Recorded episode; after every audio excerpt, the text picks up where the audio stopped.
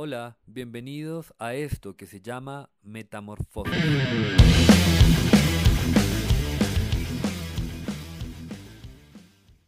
En Bogotá hay un humedal que se llama Tibabuyes. Es la chupco más grande e importante de la ciudad de Bacatá.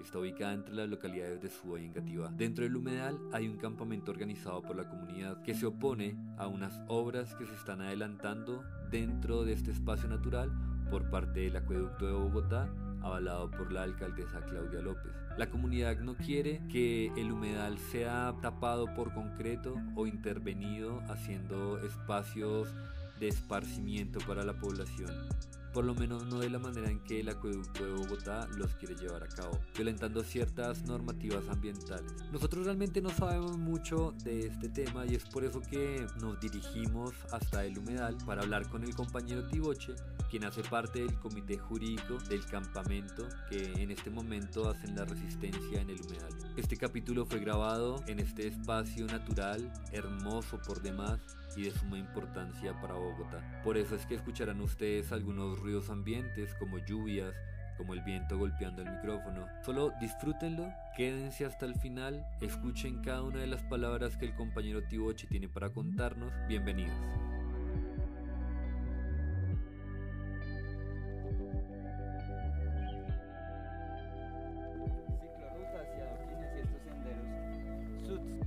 Esto se piensa como una alternativa, pero cuando ya hay cemento, no cuando todavía hay un entorno natural y se va a desendurecer eso.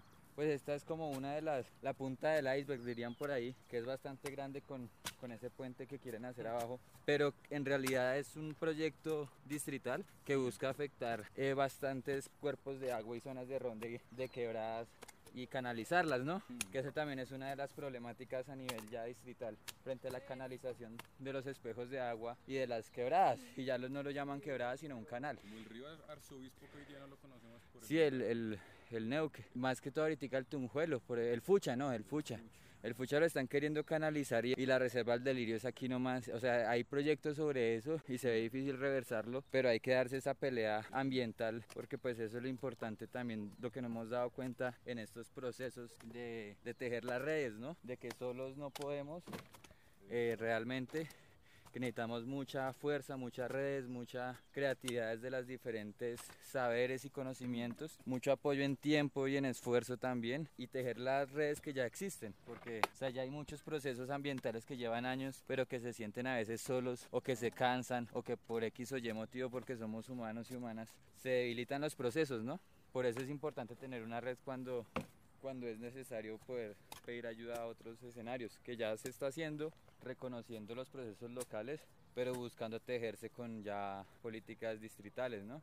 Digamos desde los humedales ha sido importante ese reconocerse porque son tensionantes muy similares de los humedales, obviamente con sus dinámicas locales, pero se asemejan mucho. Y en ese sentido, pues podemos es buscar posicionar una política ambiental que realmente dé cuenta de esos problemas y que no se queden en papeles y en planes de manejo que no se ejecutan. Entonces es importante y por eso se ha buscado caminar los territorios como el Salitre, como Bosque Bavaria, eh, Humedal Madre de Agua, Etingo Azul, Meandrosay, Jauque, para, para, mirar cómo se tejen esos procesos que llevan años te, eh, defendiendo, pero que de pronto ha faltado tener más fuerza entre todos y todas para posicionar las problemáticas y que sean resueltas efectivamente, ¿no? A mí se me hace muy potente de la juntanza, este proceso de juntanza interlocal. Es que, por ejemplo, uno ve en algunos territorios y la lucha jurídica la tienen reavanzada, pero la pedagogía de pronto está débil u otros tienen procesos artísticos y de pedagogía súper fuertes, pero la parte jurídica está un poco abandonada o no hay quien se abandere de eso. Entonces, no sé, yo le veo mucho potencial al hecho de juntarnos en la ciudad o bueno, a nivel local.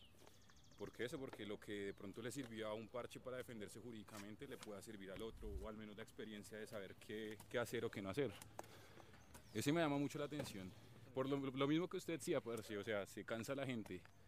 Ahí en Madre de Agua cuando recién me, nos me trasté allá, no, paila, ya estaban, ya estaban mamados. Porque obvio son 10, 12 años de darle a eso y de ver que a pesar de que tienen la razón y están, están actuando bajo la norma y todo, pues que se quieran pasar los derechos por encima. Eso después de que conectamos el proceso con la juntanza, ya se siente más aire, como no pilles, hay otra gente resistiendo en otro lado con lo mismo, lograron sacar una ventaja en esto. No sé, me anima, me anima ese proceso, esos procesos de juntanza. De hecho, no, nomás acá en es, es curioso porque el proceso lleva más del campamento, ¿sí? Y la oposición a las obras lleva muchos años, pero también la gente que estuvo ahí, que ejerció acciones jurídicas, que se vio vencida en esas, en algunas, pues se cansó y dijo, no, acá no hay nada más que hacer. La gente que, está, que ha estado haciendo la veeduría sobre el proyecto de corredores, pues el, el, Secretaría de Ambiente lo que hace un contentillo, vamos a hacer una investigación, eh, hacemos unos procesos sancionatorios ambientales contra el acueducto, sellamos un pedacito de la obra, pero llevamos 10 meses y no hemos echado para adelante el proceso sancionatorio, ni siquiera practicado pruebas. Y eso es lo, lo que están esperando, es que terminen el proyecto para después decir alguna tochada y que no pasó nada que lo siento mucho, que vamos a plantar unos arbolitos y etcétera, etcétera. Entonces acá también se ha visto yo creo que esa parte de ese revulsivo de que el campamento pues odió también ese, esa capacidad de entender que como por ahí la, vez pasada me decían que se decía en la conejera, ¿no? Que las vías de hecho generan igual el derecho, ¿no? Y eso es una reflexión filosófica que en última sí es, eh, el derecho siempre está detrás de la sociedad, nunca adelante el, derecho siempre busca regular las, las relaciones sociales, pero las relaciones sociales existen y nosotros somos las que las generamos. Y nosotros somos los que generamos y en ese sentido estas vías de hecho son importantes para legitimar pues estas problemáticas ambientales y estas luchas ambientales y que simplemente pasen por encima con sus contratos, con sus jueces comprados, con todo el, andamiaje burocrático que existe. Y creo que si algo es importante de, de todo este momento como de, de, de, de agite pues es entender que sí, que sí es necesario juntanza, que es necesario que la gente esté en la juega y hacer sus autonomías y ganarse los territorios a partir de esto, ¿no? La tierra es de todos. Y acá hay enterrado tierra y, y en la siembra es muy importante la tierra, ¿no? Fundamental y es la que nos da el alimento, no, no el dinero. Tú no puedes poner a licuar eh, un poco de billetes a ver si te dan un jugo. O sembrar una moneda a ver si sale la... O sembrar una moneda a ver entonces, digamos, este ejercicio que estamos haciendo también es para cuidar las raíces de lo que ya se ha sembrado y ahí en el campamento se sembró unos maíces que necesitan eh, tierra y aporcarse. Y eso es importante, ya hay una semilla que no podemos decir que solo es el campamento, sino que ya ha sido desde hace varios años, hasta décadas, pero hay que fortalecer esas raíces con esos tejidos, eh, compartiendo los saberes en los territorios, mingueando y siendo itinerante en los territorios y esa es la apuesta que yo creo que nos queda de aquí en adelante, ¿no? Como que en todo este time de plegos de exigencias y vueltas, yo he dicho como la, la exigencia es primero a nosotros, la primera exigencia es que nos organicemos, mandemos las pedagogías en, en los territorios, mantengamos eh, la movilización en los territorios desde el hacer, desde la, los talleres, desde la siembra y, vamos dando nuestras autonomías, ¿no? Saber que sí se puede generar autonomías en los, en los territorios. Entonces yo creo que esa es también la, apuesta más allá de la coyuntura, digamos, de este tema ambiental con las obras, que es fundamental, es importante, pero puede que sí, puede que no es contingente, pero lo que no es contingente es poder hacer una, una huerta. Eso podemos hacer, en lo general no depende de nosotros hacerlo. Y aguanta aprovechar mucho,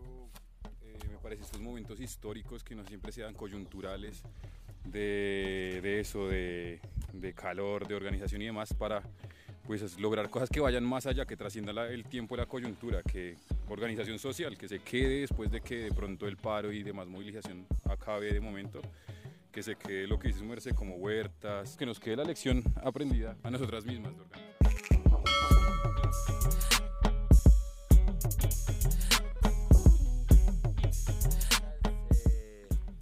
organización. buenas de esto es movilizar otra vez después de toda esta pandemia y virus que se iba generando, ¿no? Entender que estamos, venimos en un contexto de, control mundial, ¿no? O sea, en el 2019 había unas, una movilización a nivel mundial y eso se ve disminuido por esta pandemia y más allá de la crisis que la sigue ahondando, pues no tiene respuestas el sistema y pues la crisis tiene que flotar y estamos en ese proceso.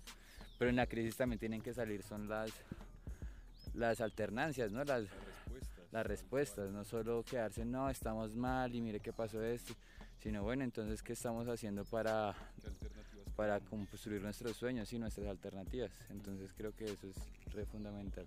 Severo, me gusta que charlemos por los lados de la organización porque hacia allá es que apuntamos resto nosotros a como visibilizar procesos organizativos que ya existen, porque literal la gente lleva trabajando décadas, siglos, marica, resistiendo.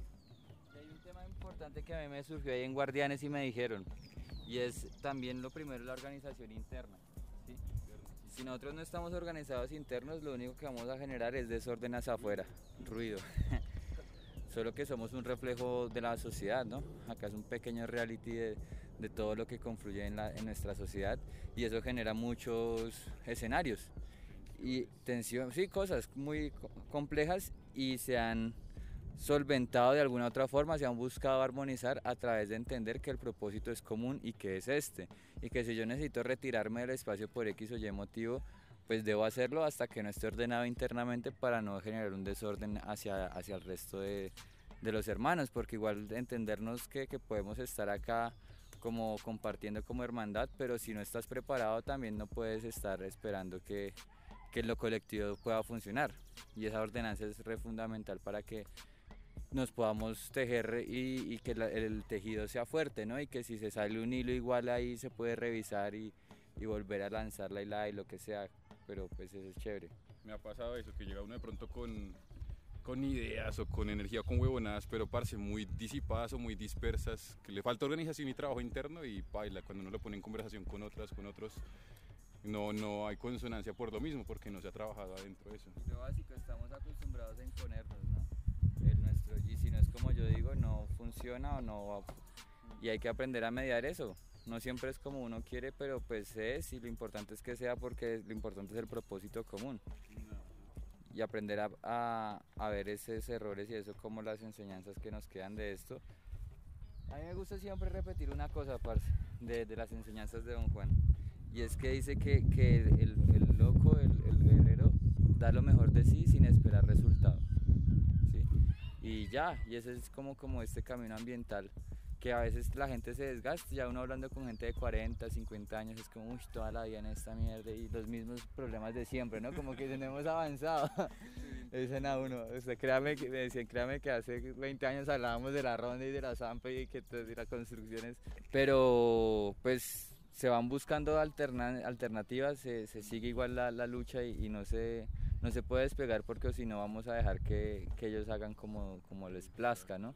Y que acá es un ejemplo muy local, pero pues el glifosato, el fracking, la minería, el sistema como tal productivo a base de carbono, pues son problemáticas ambientales. El agua, de hecho hay, hay un libro que se llama Nuestra Guerra Ajena de Germán Castro Caicedo y explica cómo eh, toda la política de drogas es una estrategia geopolítica para controlar los recursos naturales, entre ellos el agua. Y, y, eso él lo plantea como que la guerra de los próximos 20, 30 años va a ser en torno a eso. Y nosotros somos de los países más ricos en agua dulce. Entonces, ¿cómo, cómo entramos nosotros en esa guerra? Eh, yeah. Entonces, si, si en Medio Oriente han bombardeado y han vuelto mierda ya por la, el petróleo, pues acá no creas que no va a pasar algo así. Y para eso tenemos que estar organizados. Nuestra guerra ajena, póngalo ahí, la verdad.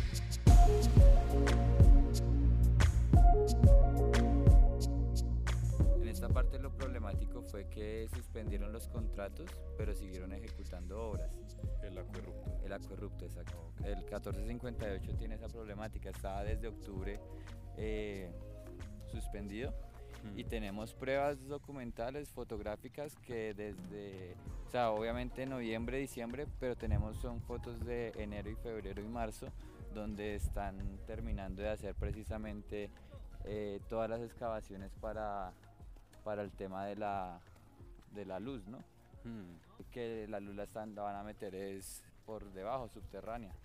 Y, o sea, romper todo el suelo para meter cable. Sí, eso ya lo hicieron. Y eso, esas, esas fotos son las que tenemos de, de las obras que hicieron ahí metidas. Esa fue la obra que continuó tipo marzo. Que continuó sin estar, o sea, estando suspendidos los contratos. O sea, desde noviembre, diciembre, enero, febrero, eh, hicieron todo esto estando suspendidos los contratos desde acá. Y esa es como la, la problemática de este de 1458 frente a eso no hay una interventoría, o sea, hay, los contratos tienen interventoría y tienen supervisión, o sea, hay gente que se le paga supuestamente para hacer la interventoría de supervisión. O sea, hay un contrato de interventoría, mm. de hecho son dos, y hay un contrato de supervisión. Y en ningún momento estas entidades que están haciendo la interventoría y la supervisión, que debe estar también en cabeza del acueducto, del acuerrupto, eh, han hecho nada frente a ese incumplimiento. Ellos están velando es por el interés verde del dinero y de los contratos. Ese es porque realmente, y esa es la excusa, ¿no? Diciendo como, no, pues es que nosotros si suspendemos tenemos que pagar cláusulas, que no sé qué, que nos cobran, pero pues primero hay una acción de, de, repetición ante los responsables y segundo no se está midiendo el pasivo ambiental. Ese es el verde que realmente debería estar primando o, o, buscando como mantenerse, ¿no? Pero en últimas lo que les interesó fue terminar la ejecución de los contratos. Acá prácticamente ya terminaron este contrato. Acá lo que nos queda es alegar el pasivo ambiental como tal, como el impacto ambiental que ya se generó. Pues el humedal es el humedal más grande de Bogotá, ¿no? entender que todo el complejo de humedales, en especial del occidente, pues es la zona inundable del río Bogotá y que pues Bogotá en principio era un gran humedal, un gran lago. Después Bochica es el que hace que se desagüe y, esto se convierte en lo que pretende llamar sabana, pero es un gran humedal que, con las temporadas va subiendo y bajando. Este es el, el relicto más grande que queda con 222 hectáreas, eh, que es bastante. Y en la parte de la avenida Cali lo que hicieron fue una intervención porque en esa zona se inundaba mucho. O sea, de hecho esa zona va eh, no solo a, va hasta la parte del Club de los Lagartos. O sea, esa zona es bastante amplia. ¿sí? toda la zona hasta casi la 30 era la zona inundable de este pedazo. Eh, y entonces lo van fraccionando y lo que queda ahí ya es la Cali que canalizan y por eso está tan alto el, el, jarillón en ese pedazo como lo vimos pero en realidad lo que importa es toda esta parte sur que, que es donde está la, la, especie, la biodiversidad de la fauna, y flora. Acá lo que también se argumenta es que bueno, allá ya hay un impacto, pero acá donde va a pasar la pasarela que es un poco más abajo, pero que se empieza a tener estas características, pues eh, es mucho más grave este tipo de intervenciones. Eh, genera problemas a las especies, fragmentación de, los recorridos o de las rutas de las aves, eh, meterles cementos, meterles luminarias y pues acá ya sí se puede observar realmente en parte de la amplitud, de hecho que, que este, o sea, tú ves acá, uff, grandísimo, pero si tú llegamos a esa punta es tres veces más grande, o sea, alcanzas a dimensionar lo que realmente son las 222 hectáreas. Sí, esto no es ni siquiera una tercera parte de lo que se alcanza a ver eh, llegando hacia, hacia la esquina de allá donde te decía que está la obra que, que pues sí nos da por ver el humedal, pero está igual violando las alturas del plan de manejo. Es decir, en, en la parte precontractual de diseños no hubo realmente una planificación eh, en busca del, del humedal y de conservarlo y restaurarlo, sino ellos mismos lo dicen como una adecuación, o sea, fue totalmente antropocéntrico eh, esta, esta intervención eh, y más al, humedal más grande de Bogotá, ¿no? Como quererse eh, tirar lo, mejor que tiene Bogotá eh, a nivel de humedales y, de paso justificar todo su desarrollo urbanístico y de, y de Bogotá a través de, del concreto, ¿no? Mm. Sin, sin importar pues este tipo de escenarios, que precisamente por eso la Vanderhamen también decía que era un pastizal y unos y que no tenían ningún valor, unos potreros, exactamente. Igual, según nos cuentas, tampoco hay una intención eh, de proteger realmente porque hasta los interventores contratados con dineros públicos para hacer esa función no, no declaran ningún tipo de interés pues en mirar qué es lo que se está haciendo bien y qué es lo que se está haciendo mal, que es básicamente todo, ¿no? Pues eh, son muchos miles de millones de dinero público que está en juego, que resultamente no, no resulta ser público, sino resulta ser de unos pocos, que buscan con todo ese dinero moverse para terminar de hacer sus obras como se las plantearon, ¿no? Tener muy en cuenta que esto es de la administración pasada, de la administración Peñalosa. Desde a través de un populismo ahí se comprometió esta administración a, a, no hacer estas obras. Pues ya cuando llegó al poder, pues simplemente se justificó en los contratos y a nuestra forma de ver de una forma un poco fascista, eh, justificando un impacto a la vida a través de una norma, ¿no? Y de la legalidad. Entonces, sin tener en cuenta principios ambientales ni principios eh, de participación. En ese sentido, hay derechos constitucionales, hay derechos fundamentales que se están vulnerando a la comunidad y al territorio. Sí, bastantes. Eh, lo básico que uno defiende en lo ambiental es el derecho a la participación en temas ambientales, la participación ciudadana. Y ahí el problema es que eh, las socializaciones las pasan como participación, entonces ellos argumentan que pasar una lista con unas firmas es suficiente participación de la comunidad en este tipo de obras y con eso justifican que sí hubo una participación y de hecho hubo un contrato para garantizar esa participación, más plata ahí metida, pero en últimas a justificar fotos y firmas. Adicionalmente, pues desde la comunidad muisca también se argumenta el derecho a la consulta previa, porque ese es un territorio que aunque no se vive acá, si hay una, una territorialización a través de las costumbres y usos que tienen las comunidades de nativas del territorio frente a este ecosistema, donde hay rituales que, que están, que se realizan eh, periódicamente dentro del ecosistema debido a esa interrelación biocultural que existe entre la comunidad y el ecosistema. Y en ningún momento se le pregunta sobre cómo quiere ser la intervención. Eh, ya se falló una acción de tutela negando igual ese derecho a la participación de las comunidades indígenas argumentando que no se había una ocupación del territorio. También está el tema como tal al, ambiente sano y el equilibrio ecológico, que es pues lo, más importante en términos ecosistémicos, ¿no? Como que, como hemos visto, estas obras no garantizan de ninguna forma el equilibrio ecológico, es simplemente, exacto, una vulneración a ese principio. Hay principios de no regresividad en los derechos sociales, culturales y económicos y también los ambientales, un derecho internacional frente a eso, pero en este caso no, no es tenido en cuenta y, y, están siendo políticas regresivas ambientalmente, que es lo mismo que le dicen a uno las personas que llevan años en el territorio, como que antes estamos peor que hace 20 años, y lo quieren justificar aún más en el POT, ¿no? También ese, ese nuevo POT realmente es un poco preocupante para la comunidad porque eh, se permite la privatización o, el, el, el uso y goce de estos escenarios a particulares. Se permite la recreación activa en estos escenarios y, eso ya genera otro tipo de dinámicas que van a afectar aún más a los ecosistemas que deben ser conservados, o sea, sin llegar a los extremos de la conservación sin gente, como lo hace, quiere haber a veces ser parques naturales, si es necesario cierto tipo de conservación, al menos no, no generar un mayor impacto del que ya se ha generado, no mayores obras, no mayor concreto, no mayor capacidad de carga, porque digamos acá ni siquiera hay un estudio de capacidad de carga ecosistema del humedal y si le meten eh, unas pilotes y unas pasarelas con una capacidad capacidad de carga para 11.000 personas al día que no tienen nada que ver con la capacidad de carga ecosistémica que exige este tipo de, de humedad y más en ese sector que es de hecho en teoría el que más debería plantearse como protegido. Espero que estén disfrutando de este capítulo, que estén aprendiendo tanto como yo de la importancia de estos espacios naturales como lo es el humedal Tibabuyes. No olviden seguirnos en nuestras páginas de Facebook e Instagram, darle like a nuestras publicaciones y compartirlas y apoyarnos sugiriéndonos si quieren temas para tratar en el podcast. Los dejo con el final de este capítulo, no se pierdan ni un solo momento, disfrútenlo. Entiendo que hay un problema gigante es en cuestión también de las evidencias. Hay intervenciones de parte del gobierno local una y otra vez, supuestamente basadas en evidencias, pero si existe esa evidencia no es acertada y no ha sido socializada con la comunidad. Por ejemplo, capacidad de carga no se sabe exactamente cuál es la capacidad de carga del humedal más grande de Bogotá y aún así se le meten toneladas y toneladas de cemento y estructuras para recreación, tránsito de bicicletas y demás. O sea, ¿existen estudios de la Secretaría de Ambiente, del IEDRD o de el acuerrupto, de alguna institución que digan como, bueno, realmente podemos hacer lo que estamos haciendo acá? No, acá hay diseños arquitectónicos y estructurales. Eh, hay, hay, un estudio ambiental que de hecho le dice, usted no puede hacer recreación activa en el humedal, mire este tipo de, de prohibiciones que tiene, ojo con lo que va a hacer. Y eso fue contratado también con dineros públicos.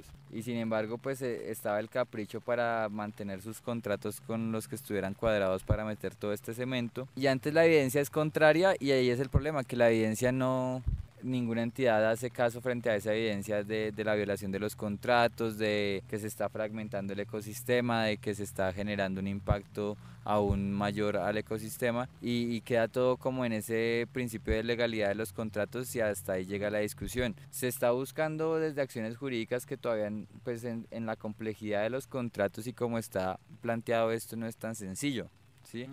De hecho, ya se había planteado una acción popular para detener estos contratos desde parte de, de otros colectivas y colectivos y la acción popular fue denegada y está en proceso de apelación, pero no fue tan eficaz o efectivo como decir, hey, mire, están haciendo estas obras y están afectando el ambiente. No, es como demuéstreme el impacto ambiental. Y de hecho, Secretaría de Ambiente ya tiene algunos eh, oficios donde dice, sí, mira, hay un impacto ambiental, pero pues no les vale. Y lo mismo están los procesos sancionatorios donde hay 18 cargos que dicen al acueducto, usted no está haciendo esto, esto y lo otro, no está cumpliendo con lo que yo leí. Y hoy precisamente hablábamos con la Contraloría de Bogotá eh, y, y en últimas decían, no, pues es que nosotros no podemos hacer gran cosa, solo hacemos el seguimiento y vamos a esperar unos tiempos, pero por más que se tengan pruebas, no, no hay un que realmente determine y se meta en toda esta cantidad de dinero que son miles de millones de dinero que se está tratando de justificar con obras totalmente irrisorias con este remoquete que les comentaba al principio, corredores ambientales que no, no tienen nada de ambiental.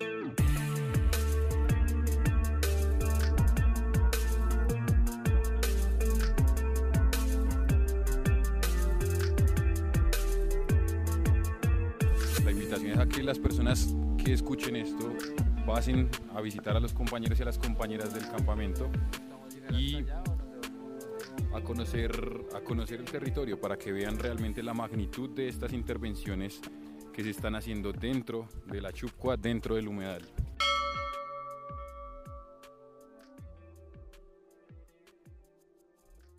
En el proceso que tiene el humedal, ¿cómo se vinculan los vecinos? Eh, ha sido complejo por la amplitud del humedal. Entonces hay ciertos vecinos con los que se puede hablar y se, ha buscado esa pedagogía, pero no se ha alcanzado a sectorizar y garantizar que todos tengan ese entendimiento. O sea, es como una deuda de pedagogía que tiene el campamento en realidad, porque a veces se está más pendiente de, de ciertas cosas de logística dentro del campamento. Igual se mantienen eventos, ferias, eh, talleres, pero realmente como uno le gustaría que, se, que se diera, pues ha faltado un montón.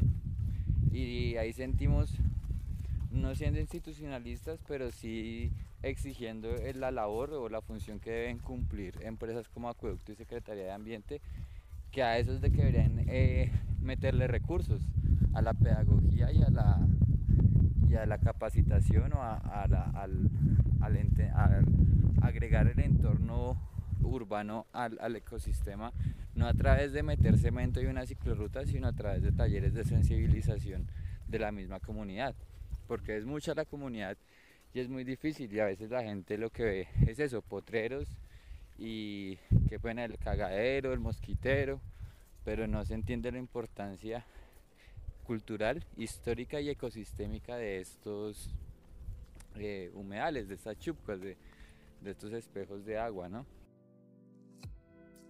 Si hay una propuesta fuerte desde donde está el campamento, desde el tercio alto, que les explicaba el, primer contrato, el tercio alto, porque eso es una pelea ahí jurídico-técnica en el sentido que ellos dicen no, eh, estos son espacios públicos, son parques de recreación activa y nosotros decimos, pero es que el plan de manejo, cuando me zonifica esto, eh, resolución 3887 del 2010, me determina que esta zona es de armonización y en ese sentido que los fines son de pedagogía, de educación ambiental. Entonces usted me tiene que determinar acá es un tema de educación ambiental, no unas canchas múltiples ni un skate park. ¿Qué tipo de educación ambiental me va a generar un skate park? En ese sentido nosotros ya tenemos 15 zonificaciones distintas dentro de ese tercio alto para garantizar realmente diferentes elementos de educación ambiental como son las pacas digestoras, corredores ambientales de especies nativas, casas de pensamiento, todo con material de agradable con natural, material natural, ¿no? Con guadua, con, con, maderas, porque también ese es otro tema. La excusa de ellos es plantearlo, no, pero es que se daña el rato, que no sé qué, pero pues es que realmente es una excusa para meterle concreto y acero al territorio, ¿no? Pues en el campamento pues también hacemos el tema pacario pues en primer lugar como forma de recuperar suelos y en segundo pues también para aprovechar nosotros mismos nuestros residuos orgánicos, para no dejarlos solo en una compostera y al sol y al agua, sino que de una vez meterlos a una paca que agilice un poco más su proceso. No sé, yo creo que ya van casi como unas 30 pacas ahí hechas, tengo muy bien claro cuántas llevamos al día de hoy, pero es una de nuestras actividades así que frecuentemente hacemos ya que con ella pues convocamos un poco a la comunidad trayéndonos los, desperdicios orgánicos y que vengan ellos mismos a armar, ahí sí la paquita, la cajita. Igual no tiene tanta ciencia la paca, es un poco como de saber aprovechar bien los residuos vegetales orgánicos que, que por lo general van a un botadero, al botadero Doña Juana, que son las ramas, la jarasca, el pasto de poda.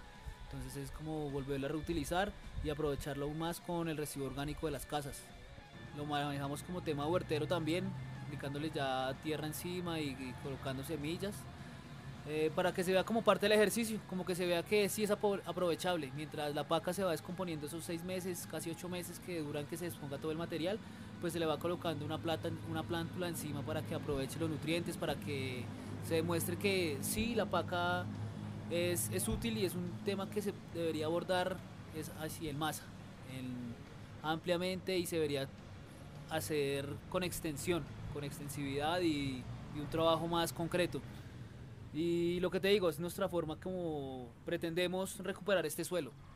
Este suelo tan árido, solo recebo y piedra, entonces pretendemos recuperarlo un poco con, con las pacas, a punta de pacas aunque sabemos que igual la naturaleza algún momento recobrará otra vez su lugar y volverá a crecer en todo este poco de recebo, piedra y, encontrará la forma de, volver a salir. Pero es como la forma de, ahí sí, de ir agilizando, de trabajarle en comunidad, un ejercicio más de parte del campamento que pretendemos adoptar. Y como aula ambiental, pues sí, también nos sirve el espacio, pues para lo mismo que tú dices, para que sirva parte del tema huertero, que la gente venga y siempre ahí hizo su paquita, siembró y cuando vuelva al mes, dos meses o el día que pueda se dé cuenta de que totalmente germinó, creció algo, ya dio fruto. Y en el tema aula ambiental sí, siempre se propone que sea esto aquí el aula ambiental, que empiecen a llegar niños, que empiece a llegar gente de la comunidad pues a preguntarse un poco más del humedal y darle ciertos temas de biología, separación de residuos y cómo poder coexistir con, con un humedal estando tan, tan en la mitad de la ciudad. ¿Cómo consideran ustedes que desde las comunidades podemos apoyar? ¿En qué formas podemos aportar a los diferentes procesos organizativos populares que hayan aquí en el resto del territorio? Que, que, inicien, inicien también ellos en, la actividad, en el ejercicio.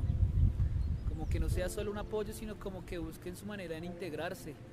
Como que si es proceso ambiental y les gusta, pues aunque sea traten de integrarse, de preguntar. Si es un proceso cultural, artístico, pues que en vez de ir a llevar un insumo, como que traten ellos desde su individualidad de ver qué pueden aportar al proceso que ya está gestado o se quiere gestar. Que ser un apoyo más, ahí sí, más productivo, a no llegar a ser una carga o llegar allá a solo decir qué hay para hacer, sino como que vamos a hacer. Entonces sería como algo más de apoyo, que pesar que todo el mundo empiece como a juntarse, a despertar, a activarse como que si ve que les llamó la atención, no, les voy a llevar eso, no, mejor voy a, voy a ir a ver en qué les puedo ayudar. Sería como un gran apoyo, sería, porque sí, el aporte puede ser que nos den un dinero, una donación, una colchoneta, una cobija, pero la colchoneta se desgasta, la cobija se puede perder, se puede quemar, y ya más el aporte es que ellos vengan, lleguen, ahí sí caigan. Cuéntanos desde tu experiencia personal y cuéntanos eso, como tú, ¿por qué vienes aquí al humedal a aportar en la resistencia de la lucha ambiental? Eh, ¿qué es, ¿Por qué te gusta aportar? ¿Qué es lo que te convence a venir aquí a trabajar? Porque sabemos que acá se hace un trabajo, acá no se viene simplemente a descansar, a pasar el fin de semana o algo, sino que realmente se organiza el trabajo de la gente en pos de algo, ¿cierto? Entonces, coméntanos desde tu perspectiva y experiencia personal cómo lo sientes, qué te motiva y qué también de pronto que has aportado para darle ideas a las personas cómo se pueden o nos podemos sumar a estos procesos, por favor. Ok, eh, principalmente cómo les he aportado. Yo cuando puedo, cuando mi familia también me, me ayuda, les traigo comida, les traigo agua. en estos días también les traje como unas cortinas para estos climas que han estado súper feos, para que se curan un poco más. Eh, yo sé que ellos también ahorita están pasando por una crisis también por esas aguas y eh, algunas personas que se han ido, pero de igual manera, ¿qué te digo? A mí lo que me impulsó a venir al campamento realmente fue querer colaborarle a la Pachamama, ayudarle a todos, ver cómo ellos se esforzaban día a día por lograr algo, por hacer, aunque sea, digamos, un lugarcito en cada parte del, del campamento. Ellos realmente se han esforzado en todo. Y no sé, a mí me ha impulsado también eso, verlos que ellos realmente quieren lograr algo y con todo esto es un cambio. Quiero que también se vuelva un cambio y futuramente traeremos también proyectos para que la gente se una y sepa cómo unirse poco a poco porque de pronto a la gente le da como pena o miedo venir a acercarse a preguntar. Entonces también proyectos así con los que ellos también puedan venir y aportar así sea una libra de arroz y que vengan y tomen clases de algo y que les parezca un lugar en el que se sientan cómodos porque esto es para todos y es para toda la gente de la ciudad realmente. Entonces más que todo eso. Exacto, gracias, porque como dijiste, toda la ciudad, incluso más allá, esto no es algo que se limita de pronto a las localidades de Engativá y Suba, que nominalmente tienen o comparten el humedal, sino que vemos que personas de todas las ciudades, de todos los rincones, vienen aquí a aportar de alguna forma. Tú puntualmente, por ejemplo, ¿en qué localidad vives? ¿Vives acá mismo en Suba o en Engativá? No, yo vivo en la localidad de Barrios Unidos, por Alcázares. Ok, gracias. Entonces, pues, tal cual como vemos, aportes desde toda la ciudad, desde diferentes territorios en la resistencia del humedal Tibabuyes.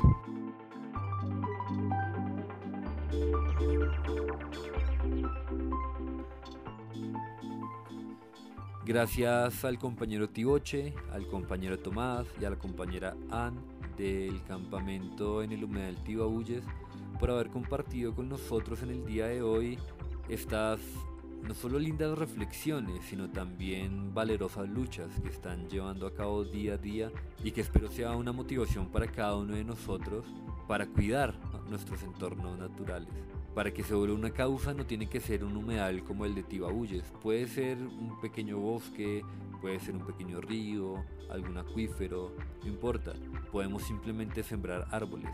Es necesario, creo yo, tener esa conciencia ambiental, ese amor por la naturaleza y esa necesidad de preservar nuestro medio ambiente, nuestra casa, porque es que no hay más. Agradecemos desde Metamorfosis a cada uno de ustedes por habernos escuchado hasta el final. Los invitamos a que nos sigan en nuestras redes sociales, en Facebook, en Instagram, a que compartan nuestros contenidos. No se pierdan la próxima entrega, va a estar genial. Si tienen alguna sugerencia acerca de temas a tratar, nos pueden escribir y nosotros estaremos abordando los temas. Bueno, un abrazo grandísimo y hasta la próxima.